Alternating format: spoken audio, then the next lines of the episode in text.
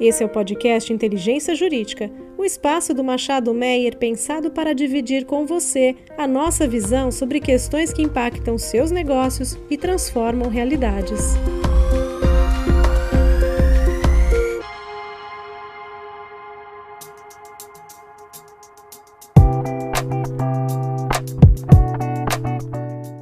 Bem-vindos ao podcast Inteligência Jurídica.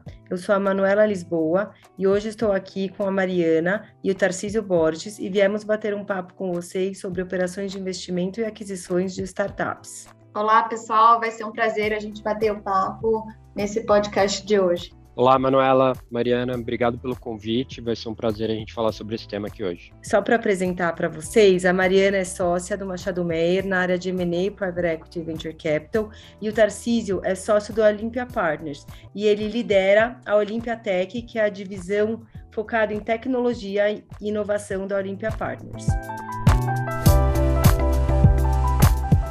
Tarcísio, para a gente começar o nosso bate-papo, você poderia comentar sobre as diversas etapas de captação de recursos no ciclo de vida de uma startup? Claro, Manuela. Eu costumo dizer que o, o ciclo de vida de uma startup é dividido, na verdade, de toda a empresa, é dividido em algumas etapas, né? Então, normalmente começa através de uma ideia. Essa ideia se transforma em um protótipo, ou o que a gente chama na indústria de MVP, que é o Minimum Viable Product, e a partir daí um teste de mercado, que a gente chama de Market Fit, né? E por último, fase de escala e crescimento. Basicamente, em cada uma dessas etapas, a empresa reduz, a partir do momento que ela vai se provando e validando cada uma dessas etapas, é um estágio diferente, um perfil diferente de investidor e, e também, consequentemente, uma redução de risco. Né? E aí, falando um pouco de cada uma dessas etapas, a primeira fase, a partir do momento que você tem uma ideia, né? quanto vale uma ideia? Muito pouco se não for muito bem executada. Então, é justamente o estágio inicial de uma, de uma startup, Normalmente, essa ideia, esse início, é financiado com capital de amigos e familiares, que a gente chama de friends and family, investidores anjos e até capital dos próprios fundadores. Né? O próximo passo depois da ideia é tirar essa ideia do papel e, e transformar isso num produto mínimo, né, que já, já tem algumas funcionalidades básicas que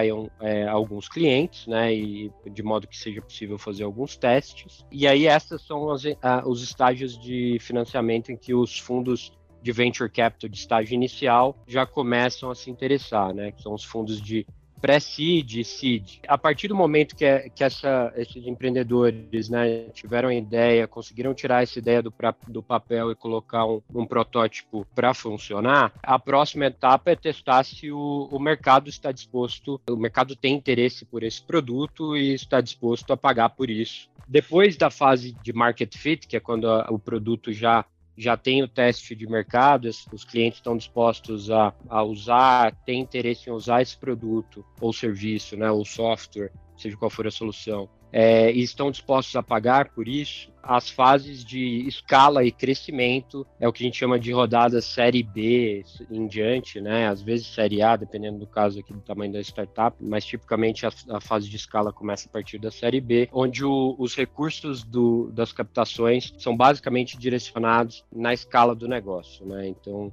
é colocar, investir recursos na máquina de vendas e escala do negócio. E aí, por fim, as últimas etapas, que é normalmente o objetivo final desses investidores, né? É um exit e no final das contas toda startup tem algumas opções para exit, né? Quando elas são muito bem sucedidas, elas acabam fazendo isso através de um IPO, que é uma oferta no mercado de capitais, né? Outra alternativa é fazer um M&A, né? Então, quando algum investidor, alguma outra empresa estratégica tem interesse por aquela solução ou produto e, e, de fato adquire a empresa. E aí, obviamente, para algumas dessas empresas que acabam não dando certo, é um write-off do investimento. Legal, é super interessante. Acho que ficou bem claro e nítido para a gente como esse processo de captação ele evolui gradativamente e está diretamente relacionado à fase operacional da sociedade, né? Enquanto a gente tem uma ideia, a gente tem ainda um tipo de investidor que está assumindo um risco maior e conforme essa ideia vai amadurecendo e a operação tem início, né? O protótipo é posto em teste,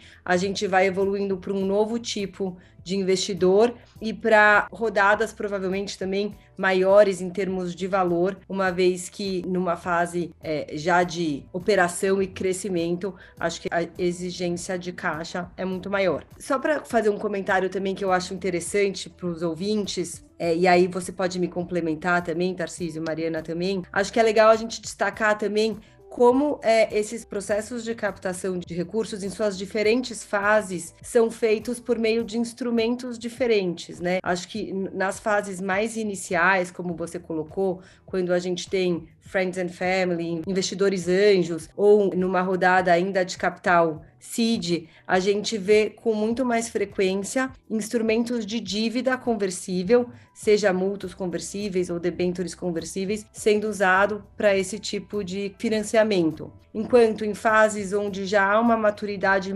maior na vida da startup, a gente migra para um investimento efetivo em equity, né? Onde o investidor já adquire uma participação societária e passa a correr um risco diferente com relação àquele negócio na qualidade de sócio.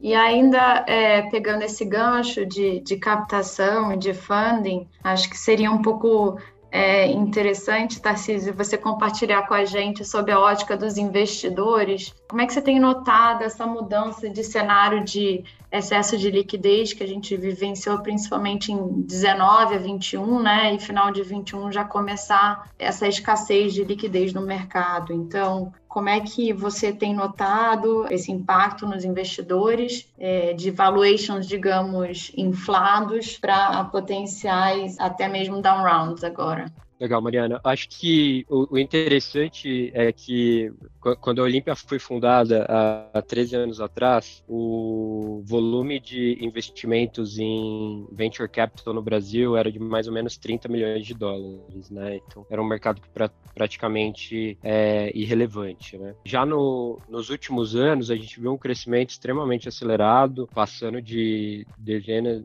uma dezena de bilhão de, de dólares, né? De bilhões de dólares. E o que tem acontecido, óbvio, esse movimento acompanhou muito é, taxa de juros no mundo inteiro, né? A gente teve com a crise do Covid, uma redução de taxa de juros tanto no Brasil como fora, e um movimento de capital buscando retorno através de, de investimentos de capital de risco. Né? Com o movimento de aumento de taxa de juros que a gente tem visto desde a segunda metade de 2021, é natural que a gente tenha um movimento de contração na liquidez dos fundos de venture capital. É, isso também não é uma característica só do Brasil, isso tem acontecido é, no mundo todo. E com isso a gente vê sim, óbvio, alguns o que a gente chama de down round, que é quando algumas startups fazem uma rodada em um valuation abaixo do valuation da rodada anterior. A gente também tem visto um conservadorismo muito maior, tanto dos investidores como também dos próprios fundadores, né, dessas startups, tentando focar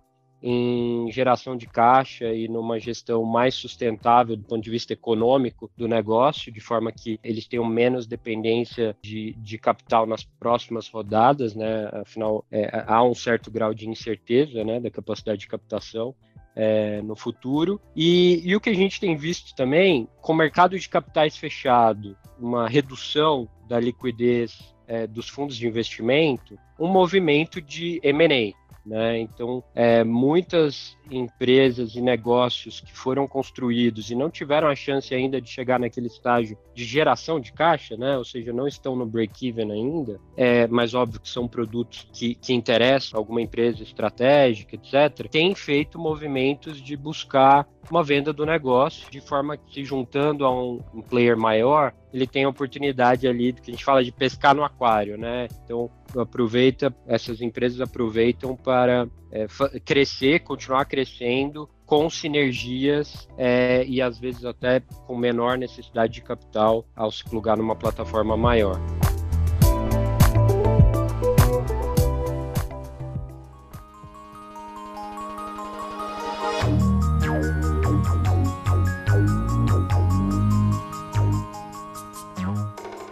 É, aqui no escritório a gente tem visto muitos dias é, na área de VC assim mesmo, Tarcísio. É, muitos deles eles a gente chama de, de merger, né? Como se do, dois pequenos se juntassem ou dois médios ou muitas vezes é até um fundo de, de VC fazendo investimento por meio de aquisição, né? Então usa uma portfolio company para fazer esse investimento via merger. É outro ponto que a gente também tem notado aqui nesse cenário de down round é que muitos fundos estão aproveitando para fazer follow-on e tentar compensar aquela entrada que, que foi feita um valuation mais inflado contra esse, poder fazer uma conta de chegada para um exit, né? O que, que você tem notado desse cenário de down round? Afinal, é, é uma solução? É algo que que está funcionando, que está acontecendo no mercado? Você tem sentido uma certa resistência dos founders em aceitar down round? Olha, eu acho que é até uma característica do brasileiro, a gente talvez diferente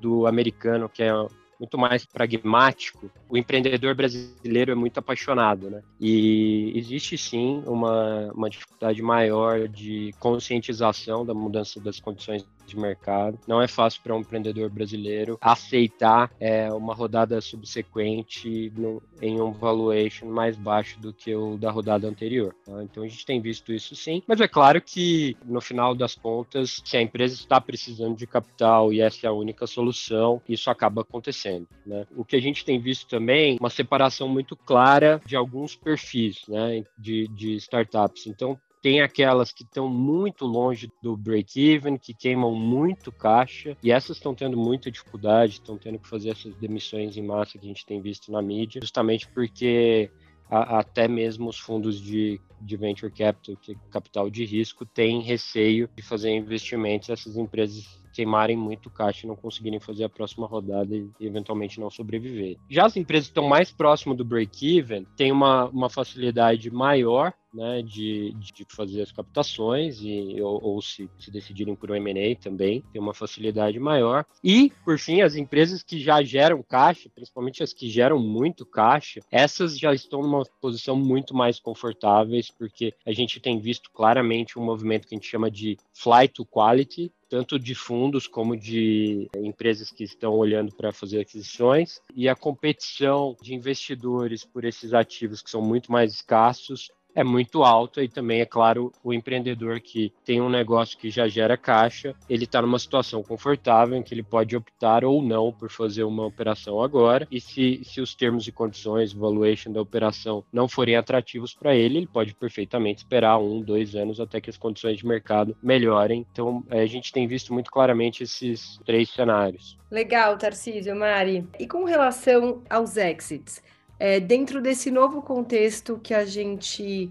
tem para o venture capital no Brasil, o que, que a gente pode esperar daqui para frente? Olha, eu acho que alguns fundos conseguiram aproveitar o ciclo positivo de mercado que a gente teve até o ano passado. a gente teve alguns exits, inclusive através de IPO. E o que a gente provavelmente vai ver agora, como os fundos têm um ciclo longo de investimento, provavelmente a gente deve ver eles estendendo ou segurando um pouco para fazer a saída em uma condição de mercado melhor. Né? Óbvio que isso depende de cada situação, né? Os fundos que estão numa situação de vencimento do prazo do fundo eventualmente vão ter que considerar alguma solução agora e também aquela questão no, da, das condições para M&A que eu mencionei, né? Então, quando a gente tem um mercado de capitais fechado e quando a gente tem é, uma liquidez menor para rodadas de investimentos através dos fundos de venture capital, os exits que acontecerem agora é, muito provavelmente vão acontecer através de um M&A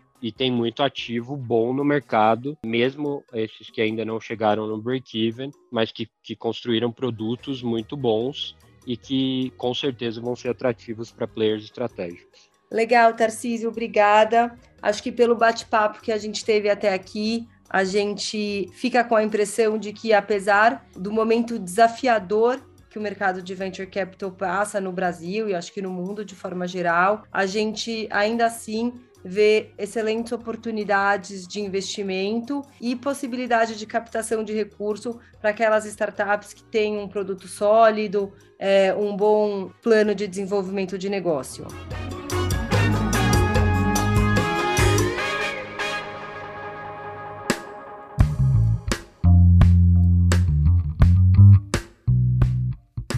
Queria agradecer, Tarcísio e Mariana, pelo bate-papo hoje. Foi super interessante para mim e espero que a gente volte a falar numa oportunidade futura. Muito obrigado pelo convite, Manuela e Mariana. Foi um prazer discutir com vocês aqui. Obrigada, Manu, Tarcísio e ouvintes que nos acompanharam até aqui. Obrigada a todos. Até a próxima.